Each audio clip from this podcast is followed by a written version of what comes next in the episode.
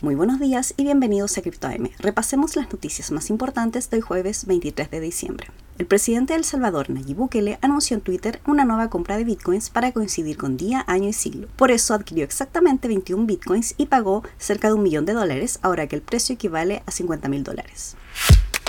El CEO de Instagram, Adam Mosseri, confirmó que la plataforma explora los NFT para hacerlos más accesibles a una audiencia mayor. Aunque aún no hay anuncios oficiales sobre su uso, dijo que una idea sería etiquetar las publicaciones de Instagram que ofrecen NFT como coleccionables.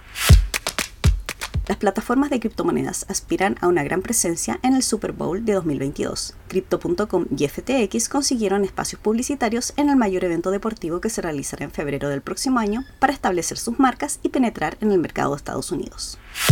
Y eso es todo por hoy. Gracias por escucharnos. Los dejamos invitados a visitar cryptomarket.com, suscribirse para recibir notificaciones de nuevos capítulos y seguirnos en redes sociales. Que tengan un muy buen día.